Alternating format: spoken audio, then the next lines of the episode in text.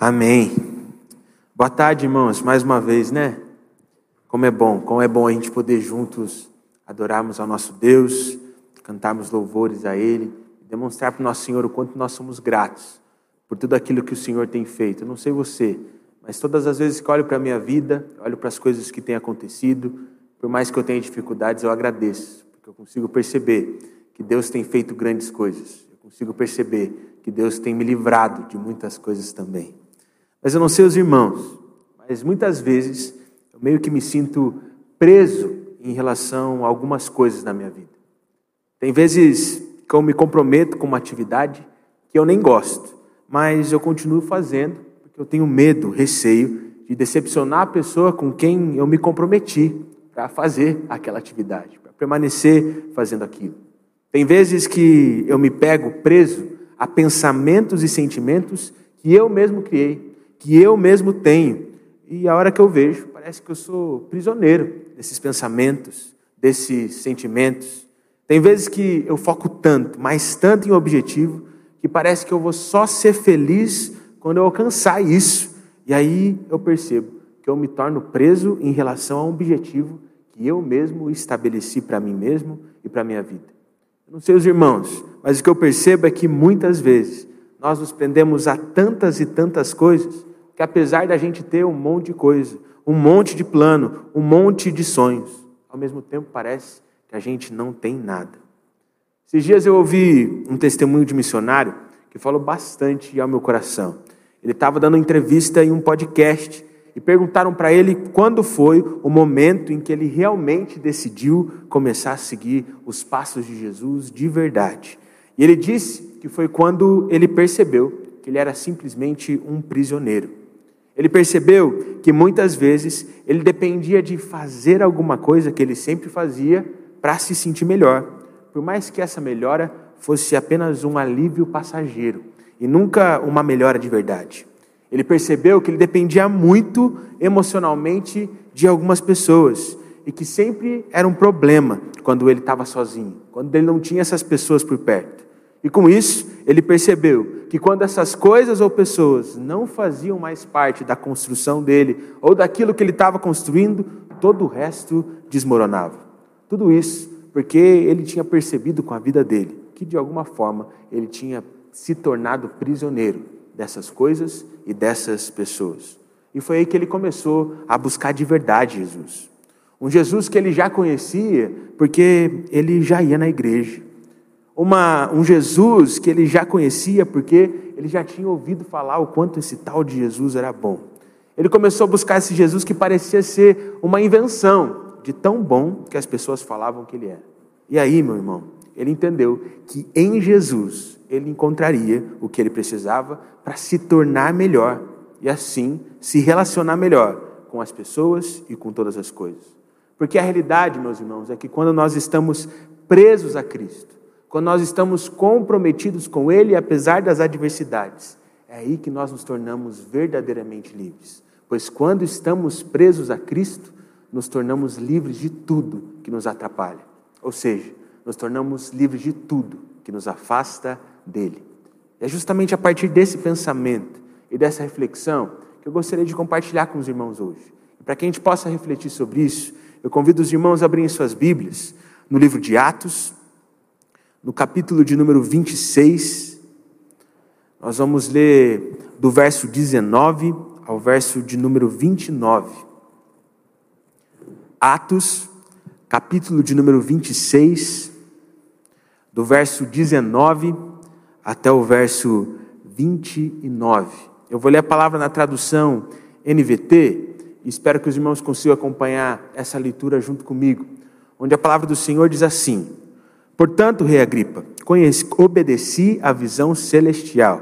Anunciei a mensagem primeiro em Damasco, depois em Jerusalém e em toda a Judéia, e também aos gentios, dizendo que todos devem arrepender-se, voltar-se para Deus e mostrar, por meio de suas boas obras, que mudaram de rumo. Alguns judeus me prenderam no templo por anunciar essa mensagem e tentaram me matar.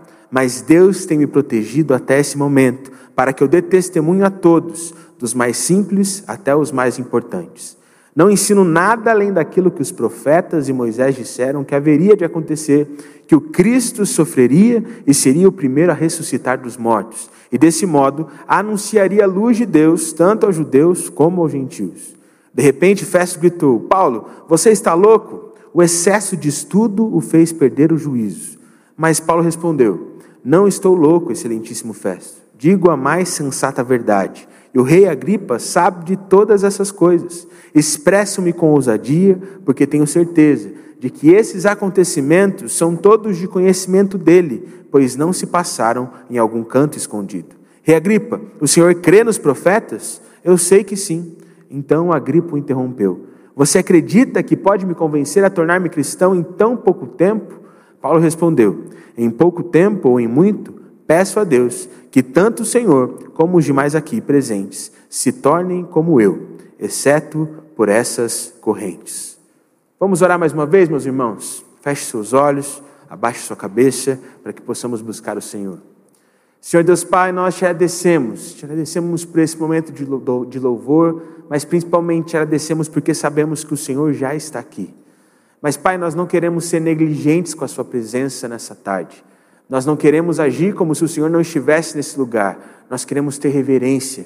Mas mais do que isso, nós queremos que o Senhor sinta que nós temos fome de Ti, pois é isso que nós temos. Pai, nós temos sede de ouvir a Sua palavra e nós queremos ser plenamente saciados pela Sua água.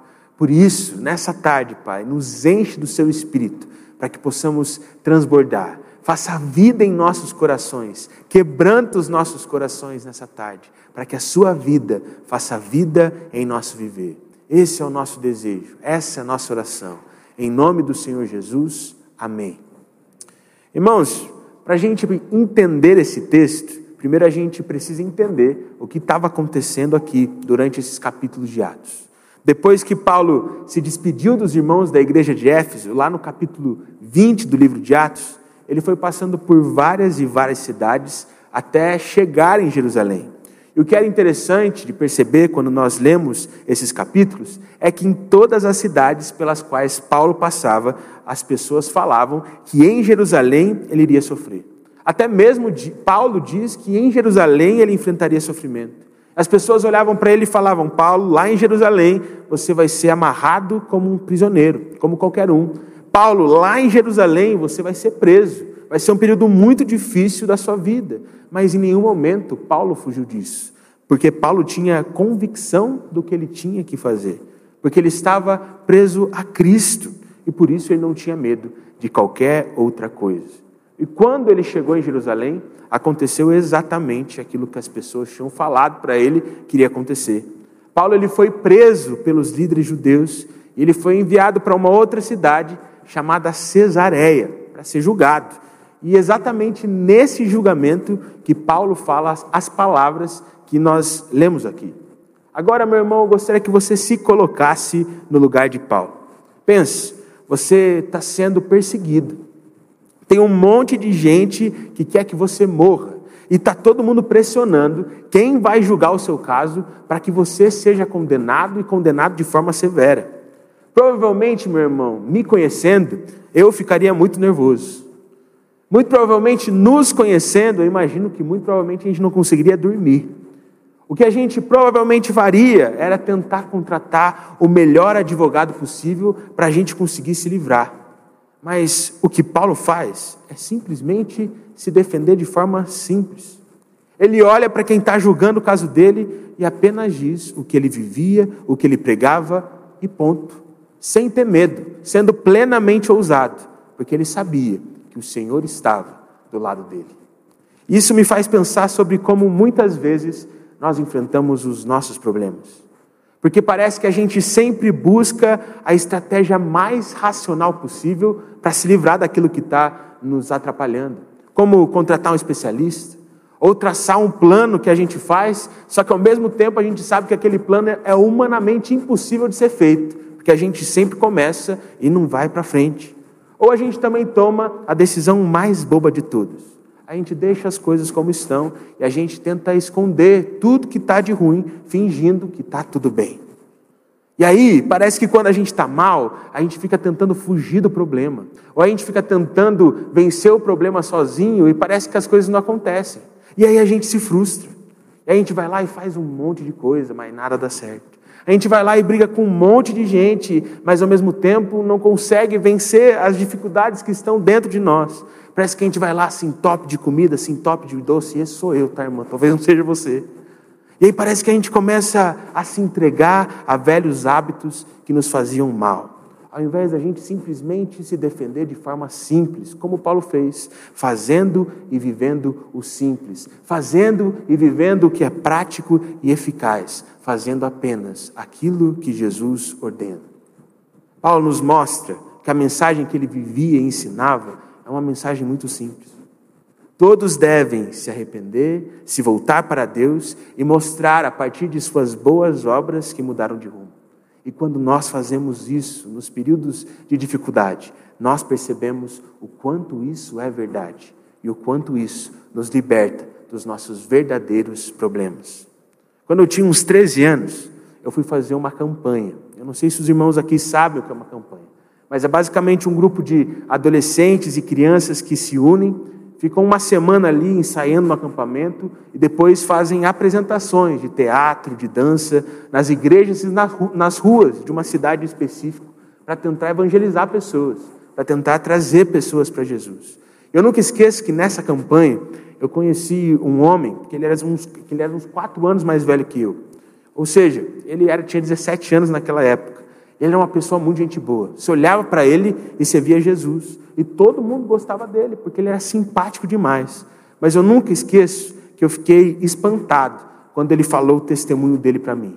Porque mesmo ele só tendo 17 anos, ele já tinha feito muita coisa errada. E para mim, com 12, 13 anos na cabeça, qualquer coisinha era errada. E ele tinha feito coisas erradas mesmo. Até roubado ele já tinha. Mas agora ele era uma nova pessoa. Tudo porque ele tinha se entregado ao que era simples. E ele falando para mim, irmãos, é um jeito que eu nunca vou esquecer. Porque sabe aquela pessoa que realmente teve um encontro genuíno com Jesus? Aquela pessoa que realmente entende que a vida nova com o Senhor é melhor? E ele falava para mim assim, e, e me contava o segredo. E o segredo é de que ele não tentou parar de fazer tudo de errado que ele fazia para encontrar Jesus. Ele primeiro encontrou Jesus para parar de fazer todas as coisas erradas que ele fazia. Ele só se arrependeu, ele só se voltou para Deus, e as boas obras dele confirmaram que ele tinha mudado completamente de rumo. E às vezes o nosso problema é que às vezes a gente se entrega o que é difícil de ser solucionado antes de se entregar o que é simples. E é exatamente quando a gente se entrega ao simples que o difícil se torna fácil para nós. E é isso que nós devemos fazer. Às vezes a gente está cheio de problemas, cheio de coisas difíceis para resolver, e ao invés de a gente se entregar ao simples, se arrependendo, se voltando para Deus, praticando boas obras, a gente tenta fazer coisas difíceis para vencer situações difíceis. Mas irmãos, coisas difíceis só são vencidas pelo poder de Deus. E o poder de Deus só age em nós quando nós nos voltamos para Ele. Por isso, meu irmão, uma coisa que eu queria dizer para você nessa tarde é que é sim, muito importante você querer se livrar de todas as coisas que te fazem mal, do seu pecado, dos seus sentimentos negativos, mas isso sempre vai ser difícil para você, até você fazer o simples, buscar a Deus, encontrá-lo de verdade e desfrutar da liberdade que é caminhar lado a lado com o Pai. Enquanto Paulo falava sobre o que ele ensinava, sobre a forma como ele vivia, cheio de paixão, Festo olhou para ele e disse que tanto estudo tinha deixado ele louco e que ele tinha perdido o juízo completamente. Ou seja, Festo ele não vivia o que Paulo estava vivendo. E por isso, ele não acreditava em nada do que Paulo falava. Festo ele só conhecia Jesus pelos outros. E por isso ele não botava fé em nada do que Paulo dizia. Festo ele não estava nem aí para Jesus. E por isso ele achava que Paulo estava completamente louco. E saiba, sabe, talvez você olhe para a vida de Paulo e pensa o mesmo que Festo. Você não acredita que viver com Jesus pode ser tão bom. Você está olhando e pensando que viver com Jesus é só sofrimento, só dificuldade. Talvez você não bota fé nessa vida com Deus e no que Paulo diz. E por isso acha que quem está vivendo tão comprometido com Deus, mesmo em momentos de dificuldade, é um louco, está vivendo uma loucura. E sabe, irmãos, essa semana eu estava conversando com um menino aqui da igreja. E ele olhou para mim e ele disse que o personagem favorito dele na Bíblia é Davi. E sabe, eu gosto muito de Davi também. Mas quando ele falou isso, eu logo disse que o meu personagem favorito é Gideão. Gideão deu umas mancadas ali no final da vida dele. Mas como eu gosto da história desse grande servo de Deus. Porque o que Gideão fez em todos os momentos da sua trajetória foi uma loucura. Na época em que ele viveu, só de tentar se levantar para lutar contra os midianitas, para lutar contra os inimigos, já era uma completa loucura. Tentar montar então um exército num povo que estava destruído, como era o caso do povo de Israel, era uma loucura completa também. E ao invés de ir enfrentar os inimigos com o maior número de soldados possível que ele conseguisse, ele obedeceu a Deus e foi com apenas 300 no lugar de ir com 30 mil. Gideão, ele enfrentou um exército gigantesco extremamente poderoso com apenas 300 pessoas. Loucura total. Mas ele saiu vitorioso, porque diante de uma situação complexa, ele só fez o que era simples, mas extremamente poderoso: buscar o Senhor. Irmãos, se ele tentasse vencer aquele exército sozinho, mesmo com os 30 mil que ele tinha, ele seria derrotado com toda certeza porque ia ser muito difícil. Mas como ele fazia o simples, o difícil ficou fácil. Nem precisar lutar, ele precisou. Ele só suou a trombeta e o inimigo fugiu. E às vezes a gente tenta vencer os nossos gigantes sozinho. E por isso é difícil demais. Mas quando nós fazemos o simples, todos os gigantes são derrotados, única e exclusivamente pelo poder de Deus. Eu imagino, irmãos, que todo mundo olhava Gideão tomando as decisões e todo mundo achava que ele era louco. Mas ao mesmo tempo, todo mundo aplaudiu e todo mundo ficou feliz quando ele derrotou o inimigo. Aqueles que não foram tocados por Jesus ainda, eles sempre vão pensar que a gente é completamente maluco. Mas ao mesmo tempo, quando nós vivemos essa suposta loucura e começarmos a fazer diferença na vida dessas pessoas, as pessoas começam a pedir ajuda para nós. As pessoas começam a querer crer no mesmo Jesus que a gente crê. O problema é que muitas vezes nós nos tornamos pessoas cheias de problemas, que vivem pedindo ajuda, vivem pedindo socorro, ao invés de, se, de nos tornarmos pessoas que buscam o Senhor e se tornam pessoas, então, que ajudam as outras pessoas. E o que eu queria dizer aqui, meus irmãos, é de que se você quer ficar parando de precisar de pedir ajuda para todo mundo o tempo todo, toda hora. O que você precisa fazer é parar de copiar aqueles que te fazem ter problemas e passar a copiar aqueles que sempre te ajudam nos momentos difíceis. E sabe, eu não estou querendo falar aqui um entendimento errado ou passar algo errado para vocês. Não tem problema nenhum você pedir ajuda para alguém. O problema é quando você está sempre pedindo ajuda, mas nunca ajuda nenhuma pessoa. Porque isso mostra que você está sempre refém dos mesmos problemas, ao invés de ser aquela pessoa que aprende a vencê-los e superá-los pelo poder de Deus. Eu já disse isso aqui antes, mas eu realmente acho que eu preciso dizer de novo. Fazer sempre as mesmas coisas, esperando ter resultados diferentes, sempre foi e sempre será loucura. É por isso que, se você cansou de ter sempre os mesmos resultados, se você cansou de nadar, nadar e morrer na praia, se você cansou de se sentir da mesma forma e de errar sempre os mesmos erros, você precisa fazer diferente. E tentar pelo menos uma vez viver a partir da loucura de Deus, para que assim como Paulo, você prove o quanto isso é bom e extremamente libertador.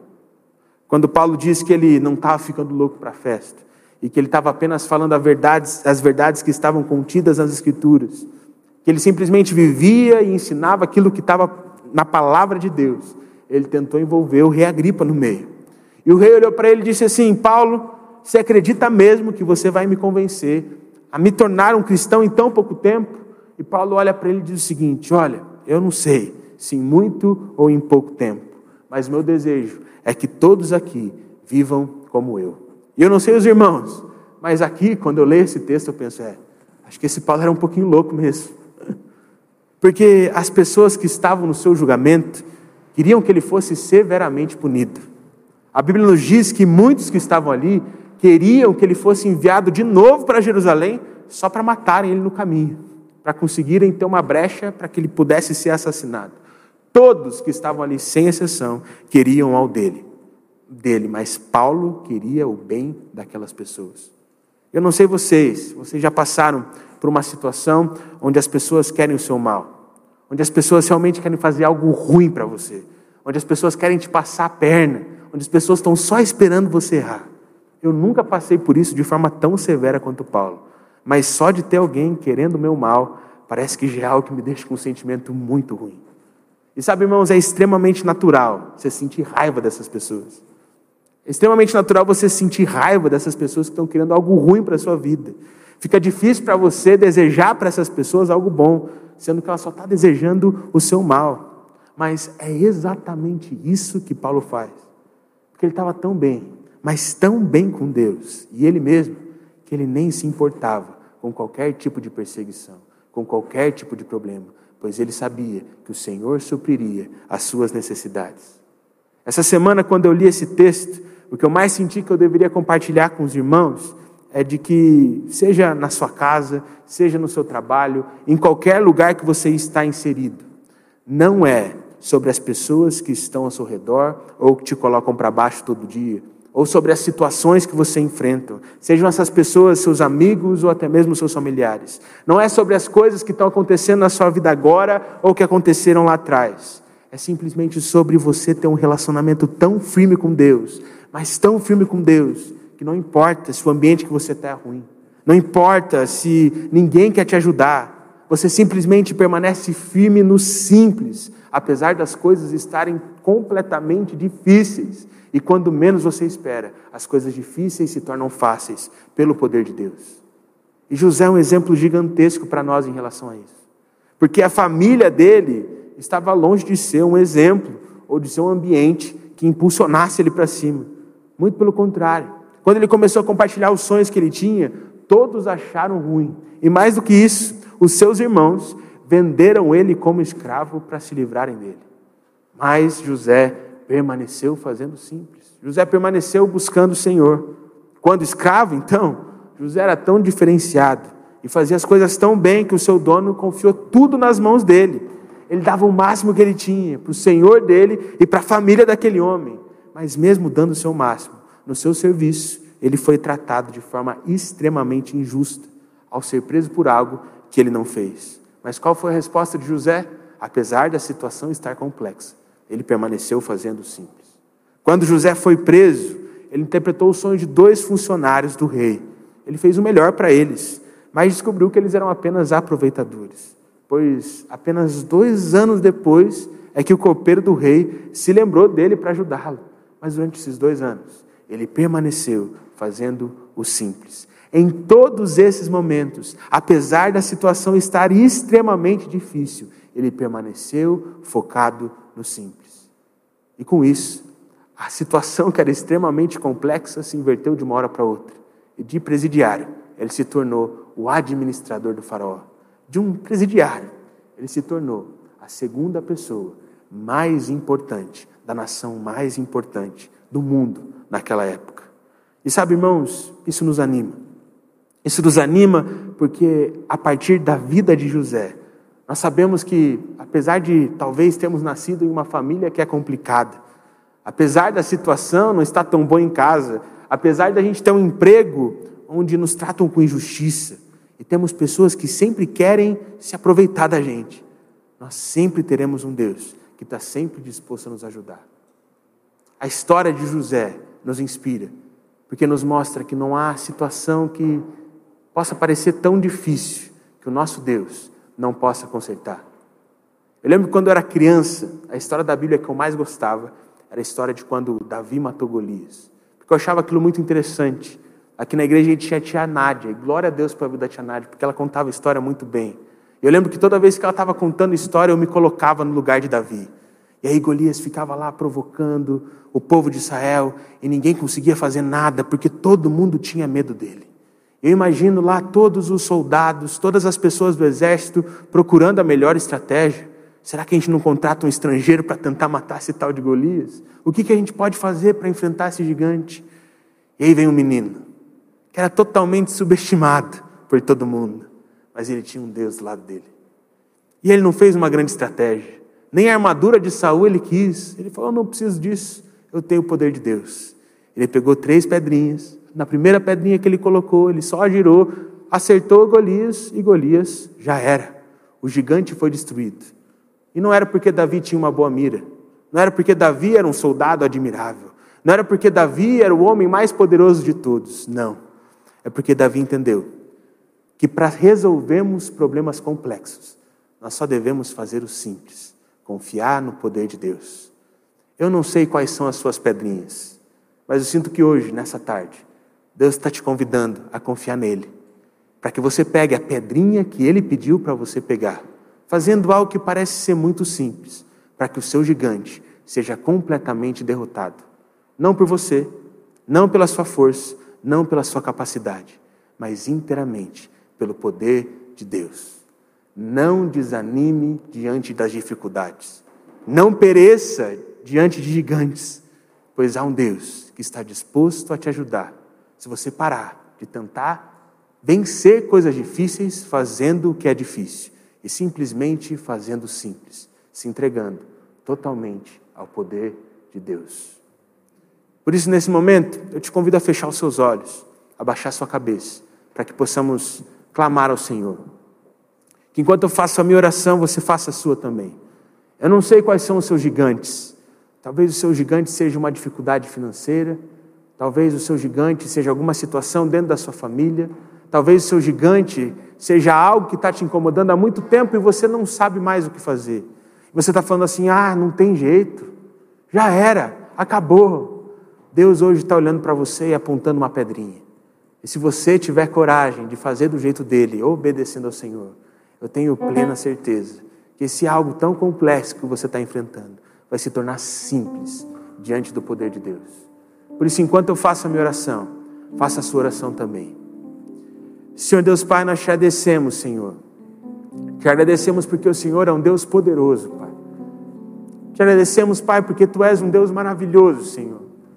Te agradecemos, Pai, porque nós não merecíamos, mas o Senhor escolheu derramar do seu poder sobre nós, Pai, da sua glória sobre nós, e por isso nós te agradecemos, Pai. Nós te agradecemos porque nós não desejamos nada além da Sua presença, porque a Sua presença é capaz de transformar todas as coisas, Pai. Por isso, nesse momento, eu peço para que com poder o Senhor possa tocar os nossos corações, Pai. Por isso, toca o coração de cada irmão, de cada irmã que está aqui nessa tarde, Pai. Mas toca de forma poderosa, Senhor. Ó Senhor, nós queremos ser encontrados pela Sua glória, Pai. Nós queremos ter um encontro norteador, Pai. Nós queremos ter um encontro onde nós somos derrubados pelo Senhor para sermos levantados por Ti, Pai. Nós não queremos mais viver essa vida sozinhos, Pai. Nós não queremos mais enfrentar dificuldades, Pai. Nós não queremos mais fingir que somos reféns dessas coisas, Pai, pois nós, nós não somos. Nós somos filhos do Criador do universo, Pai. E a partir do Seu poder nós podemos vencer todas as coisas, Pai. Por, ti, por isso, Senhor, tira toda a raiz de incredulidade nas pessoas que estão nesse, nesse lugar, Pai. Que possamos confiar na Sua soberania, para que possamos entender que apesar dos gigantes que enfrentamos, enfrentamos, que apesar dos problemas que enfrentamos, o Senhor é mais poderoso, o Senhor é soberano, Pai. Por isso nós não abaixaremos a nossa cabeça, nós olharemos para o alto, Pai. Pois ao olharmos para o alto, nós conseguiremos perceber que toda dificuldade que poderemos enfrentar nessa vida, nada nos afasta do amor de Deus, nada pode ser maior do que o nosso Senhor, Pai. Por isso quebranta corações nessa tarde, Pai. Faz com que gigantes se tornem pequeninos, Pai. Faz com que situações complexas se tornem simples, não pela nossa capacidade, não por aquilo que nós podemos fazer, mas a partir da ação do Senhor nas nossas vidas, Pai. Será que o Senhor consegue sentir o nosso desespero, Pai? Nós dependemos de Ti, Pai. Nós entendemos que nós precisamos do Senhor, Pai. A Sua presença é uma necessidade, a Sua ação nas nossas vidas é uma necessidade, Pai. Nós não queremos mais vivermos como reféns desse mundo, pois nós não somos, Pai. Nós somos filhos do Deus vivo, Pai. E nós queremos que o Senhor venha agir nas nossas vidas para que possamos derrotar gigantes e glorificarmos o Seu nome, Pai. Ó Senhor, forma em nosso coração um coração como o de Paulo. Forma em nosso coração um coração que não tem medo. Forma em nosso coração um coração que não se entristece com as circunstâncias, Pai. Transforma em nosso coração um coração que entende de que o Senhor é poderoso para vencer qualquer situação. Ó Pai, nessa tarde nós te pedimos, escreve aquilo que o Senhor quer escrever em nossas vidas, da forma como o Senhor quer, pois nós não temos medo. Diante das situações complexas, nós simplesmente faremos o simples, nos voltaremos para o Senhor. Por isso, nessa tarde, nós nos voltamos com todo o nosso coração. Nós nos arrependemos de todo o nosso coração. E te pedimos, Pai, para que a partir das boas obras que iremos fazer, nós possamos mostrar que de fato fomos transformados pelo Senhor. Que as nossas atitudes diante dos problemas mudem, para que os problemas, que parecem ser tão grandes, se tornem pequenos, graças à ação do Seu poder nos transforma com poder, nos toca com poder, Pai, e nos faz nos tornarmos parecidos com o Senhor. Esse é o nosso pedido, essa é a nossa oração. Em nome do Senhor Jesus. Amém. Amém.